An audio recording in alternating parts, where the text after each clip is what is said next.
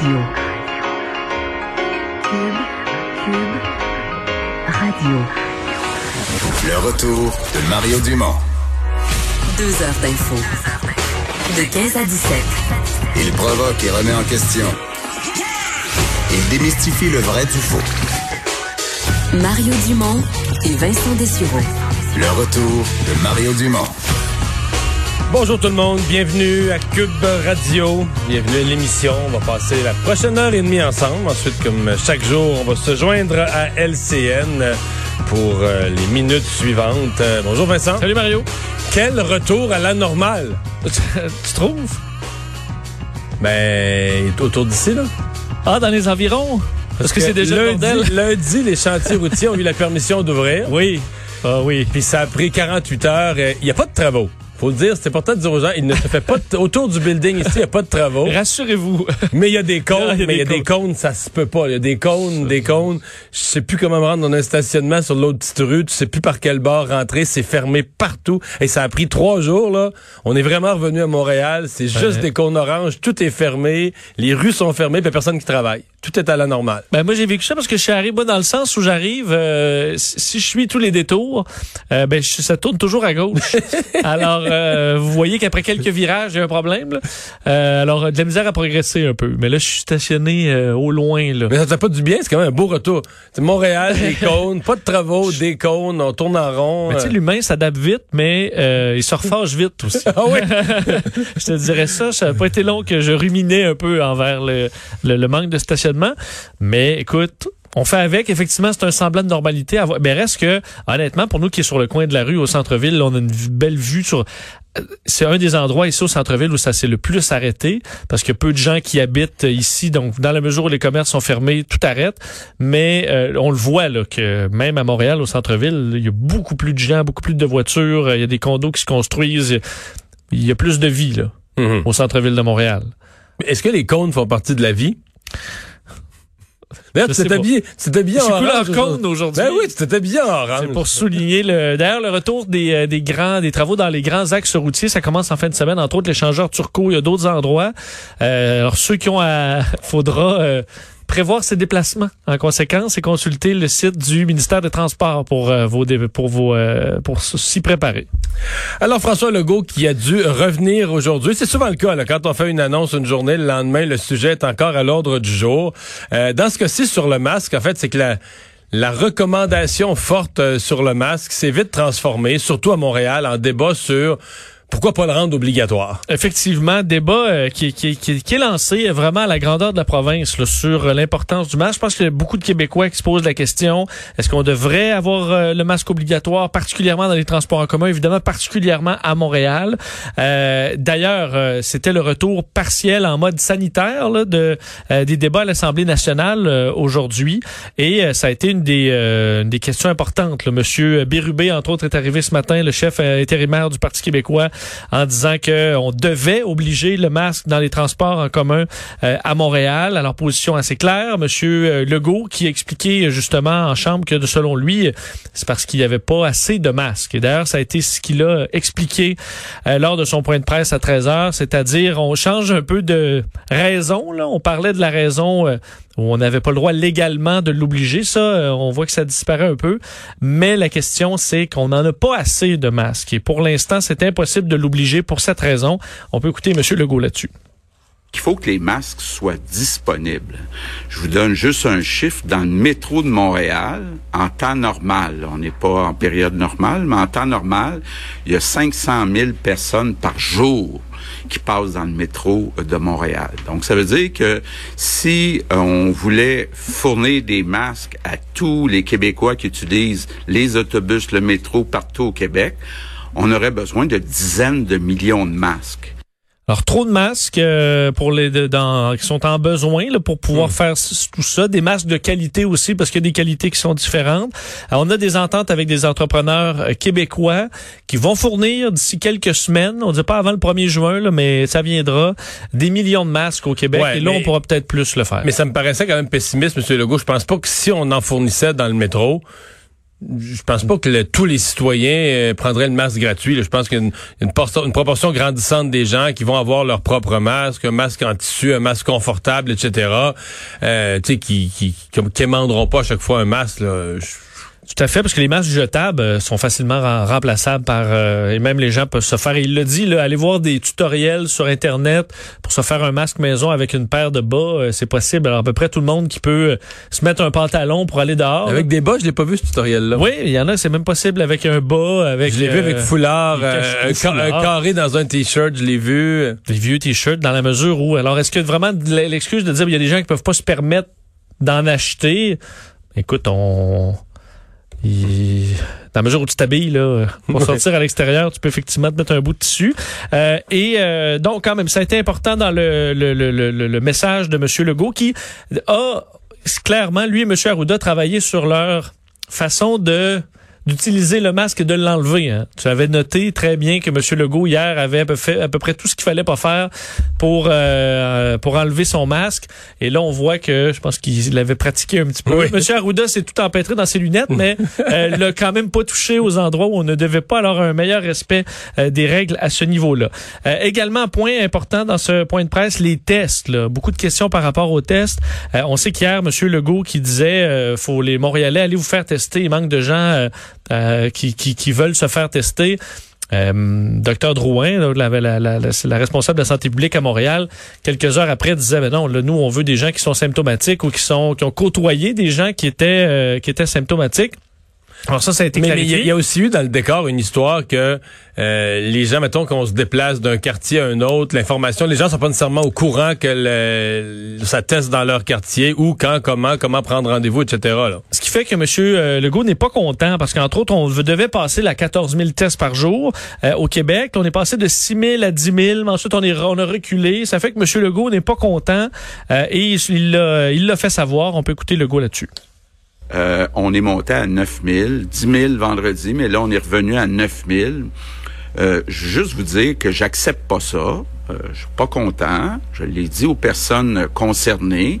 Puis j'espère dans les prochains jours qu'on va être capable euh, d'augmenter à 14 000 tests. Ça veut dire mieux s'organiser. Puis Ça veut dire aussi mieux informer la, popula- la population Bon, mieux informer la population, effectivement, que les tests sont disponibles, ce qui aurait probablement, probablement été euh, mal fait, du moins dans certains endroits à Montréal.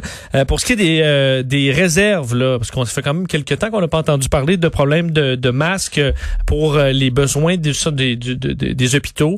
Euh, on a 30 à 40 jours de réserve, même de N95. Alors, cette partie-là est, très rassurante.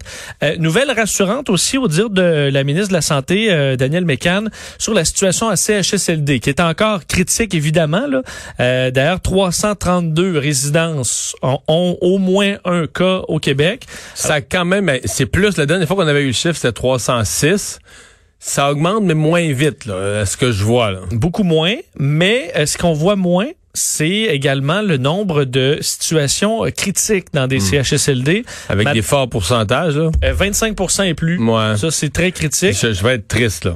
Veux-tu La- entendre Mme Mécan? Oui, on va, euh, l'entendre. Je vais faire mon, mon commentaire triste ensuite. voulait rassurante.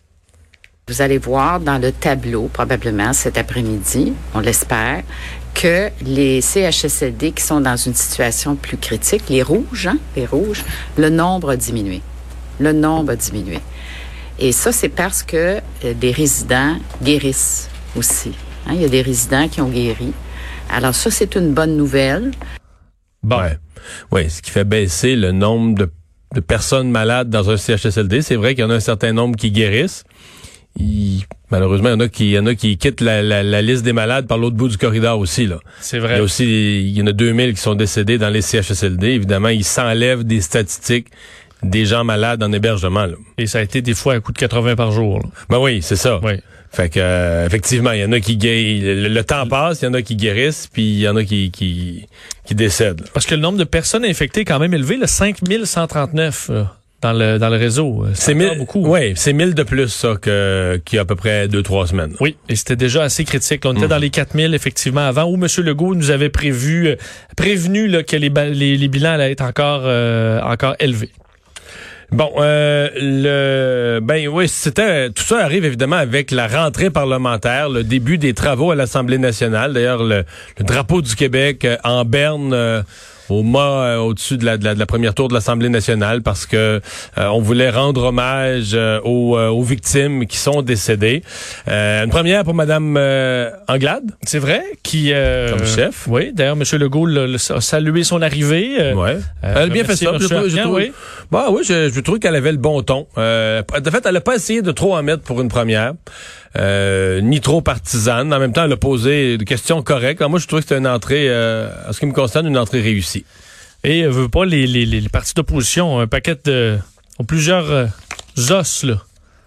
Oui, Pour, il y a beaucoup de questions à poser, mais il faut faire attention quand même. C'est-à-dire que, comment dire, on a déjà vu ça que dans une situation semblable, on se dit à la reprise des travaux parlementaires va mettre une pression énorme sur le gouvernement. Puis des fois, tu sais, ça, des fois, ça aide le gouvernement. C'est-à-dire que les questions de l'opposition finissent par paraître un peu de mauvaise foi, puis aider le gouvernement à défendre sa à défendre Ouais. sa position et la, la, la, la- difficulté du travail à faire. Fait qu'il faut que l'opposition trouve le bon ton pour soulever des bons questionnements, puis être au diapason du public. J'ai trouvé euh, Pascal Bérubé habile en avant de rencontrer les médias avant. On lui a demandé qu'est-ce que le gouvernement aurait dû faire de mieux. Là. Il a dit ben moi je vais vous dire plutôt ce qu'on devrait faire maintenant et c'était le port du masque obligatoire, position qui est quand même populaire dans la population. Donc plutôt que chialer Ouais. sur ce qui a été fait, essayer d'aller vers l'avant. Vous dire quand même que cette rentrée est très particulière là, parce qu'il y a des mesures de distance euh, sur, sur le sol. On est évidemment effectif euh, réduit, la tribune qui est fermée aux visiteurs, euh, les pages ne vont vu plus les mettre de l'eau. Oui. les, les points, les mailés de presse, où habituellement, on se souvient quand François Legault était là, il y a des journalistes autour de lui. Il y en a qui sont dans son dos avec le bras par-dessus son épaule pour, pour tenir leur micro et tout ça. Et là, ils font ça dans le salon rouge. euh, sont distanciés. euh, Même plus que deux mètres. Là, ah oui, bien des plus cas, sont éparpillés partout dans le salon rouge. Il y a des journalistes qui sont à 38 pieds de, de, de, de celui qui parle. C'est vraiment spectaculaire. Mais la démocratie euh, Ouais, ouais. fonctionne quand même ouais, euh, avec cette nouvelle façon de faire. Oui, absolument. Euh, parlons de sport. Oui. Parce que, évidemment, ce sera euh, une annonce surveillée là, à 15h30. Euh, Aujourd'hui, point de presse de la ministre déléguée au sport et loisirs, Isabelle Charret, euh, avec à ses côtés le docteur Richard Massé, le conseiller médical stratégique à la direction de la santé publique, où on va annoncer le plan de déconfinement sportif, donc des, des activités sportives. D'ailleurs, le premier ministre François Legault euh, en a donné un avant-goût tantôt, parlant de du tennis et du golf, par exemple, qui allait euh, un calendrier d'ouverture le présenté euh, aujourd'hui. On sait que dans l'industrie du golf, là, c'était il y avait une grande pression, sachant qu'on peut respecter assez facilement. Je comprends qu'il y a les toilettes et tout ça, des- Ouais, mais c'est assez facile à faire. Une des complications, là, un des seuls objets que tout le monde est obligé de toucher, là, c'est le drapeau, là, la- ce qu'on appelle la pin. Là, Oui. Quand tu viens.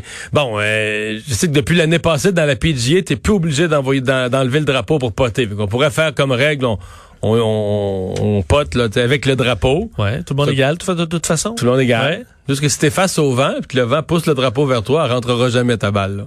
C'est comme le trou est partiellement bouché. là. si t'es face au vent. Ouais, mais là, tape ta balle euh, dans le vent, là. Ouais, ouais, ouais. Une difficulté supplémentaire. Ouais, ou bien ou ben que tu considères que dès que le- le- le- dès que la balle touche le drapeau, euh, Ouais. Ou tu finiras à plus 4, on s'en fout parce qu'il fait beau, puis tu veux juste être Hey! dehors avec tes amis, là, Mario. ça c'est ça là, Hein? c'est ça c'est un état d'esprit. de euh, perdant. non, Non? c'est un état d'esprit sain. Oui. C'est l'état de, de l'esprit dans lequel tu peux entreprendre le golf. Donc au trou numéro un, ta première partie de l'année, tu penses comme ça. Mais rendu au 7. Euh, Rendu au 7, tu penses déjà plus de même. Là, Puis là tu vas te faire un double bogey, puis tu casserais tes bâtons sur ton genou. Parce que Roger, lui, l'entrée, là. Ouais, c'est ça. le vent. toi, le- il y avait une toi, toi, toi, t'as une brise, évidemment. Ouais, mais euh, pour le tennis, mais je sais que je suis pas été le seul à me poser la question. Les balles de tennis, là, ce qu'on disait, le sport individuel, le tennis, pas un sport individuel. Et je veux dire, si on joue ensemble, et moi j'ai la COVID-19, Mario, là, la balle, il va y avoir de la COVID-19 dessus, tu vas en avoir sur les mains, puis tu vas te mettre la main en face parce que t'as chaud. Là. Euh, alors, je suppose qu'il y a une partie de risque quand même qu'on accepte là-dedans. Et on verra euh, quand même le résultat de plusieurs semaines de travail avec Là, la pêche, la pêche, j'ai hâte de voir. Ce que j'entrevois, c'est qu'on pourrait permettre ce qu'on appelle la pêche individuelle, là, euh, pas nécessairement avec hébergement. là. Donc, euh, ça, savoir aussi. euh, Où est-ce qu'on l'annoncera en deux temps, l'hébergement à partir d'une date?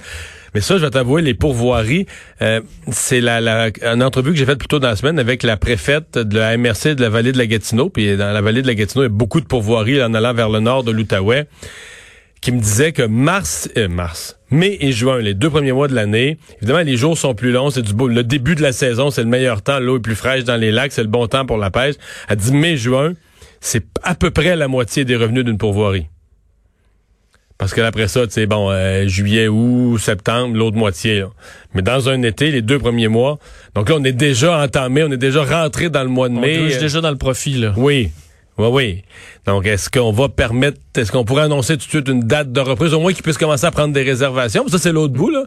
Sais, quand t'annonces, là, je veux dire, le soir même, il n'y a pas de réservation, à moins que les gens se décident. Mais ça va se garocher vite, je pense, là. Oui. Évidemment, là. Oui, mais quand même, le bord d'un euh, lac, là. quand même, il y a des, des, des camps de pêche qui sont euh, qui sont loin, qui sont à des, des centaines de kilomètres, puis tout ça. À mon avis, ça prend au moins une couple de jours pour planifier son voyage de pêche. Là. Oui. Fait mais il y a sûrement des façons encore là, on est dans le plein air où on a on est probablement capable de respecter une certaine distance. Ben, ça dépend. Un dans chalet le de pêche. euh, dans le petit chalet, peut-être ouais, moins. c'est ça, c'est ça. Mais euh, bon, à voir, on verra les détails. Pour ce qui est des sports d'équipe, on s'attend évidemment pas à ce que ce soit euh, une, une, une réouverture. Une annonce sport sur individuel. Les parcs, les parcs nationaux, Ben, probablement. proba- c'est attendu là qu'il y ait une nouvelle par rapport aux parcs nationaux. Région de Montréal. Ben là, c'est ça par région. euh, on s'imagine que pour Montréal, est-ce qu'on va vouloir Mais s'avancer des sur parcs des nationaux dates? dans la région de Montréal, il y en a pas. Il y a le parc Simon-Saint-Bruno, c'est-tu le seul? C'est le plus proche. Sinon, après ça, t'as, écoute, ça va à Papineau-Labelle. Ouais, mais là, t'es plus loin, là, c'est ça. Alors, euh, euh, plus loin. Et, euh, et mais, parce que je comprends que dans les parcs nationaux, il y a une grande demande, mais parce qu'on s'imagine quand même les grands terrains, tu sais, des territoires vastes. Faut dire quand même que sur les quelques sentiers, pour en faire beaucoup de randonnées au Québec, dans les sommets là, de sentiers, euh, l'été, c'est- bondé de monde. Est-ce que Ouais. tu es capable Non, de je sais bien, respecter le... t'as beau dire, le, le, le, le- le parc, il y a 8 km de large par 6 km de long ou plus. En bout de ligne, le monde est d'un sentier. Oui. Puis ça marche tout à la toilette en sortant. Puis sur le petit belvédère, là. Ouais. pour prendre leur bartende. Mais euh, alors ça, est-ce qu'on va interdire le, de, de, de disons, de se rassembler à un endroit? On verra. 15h30, on aura des détails de la ministre.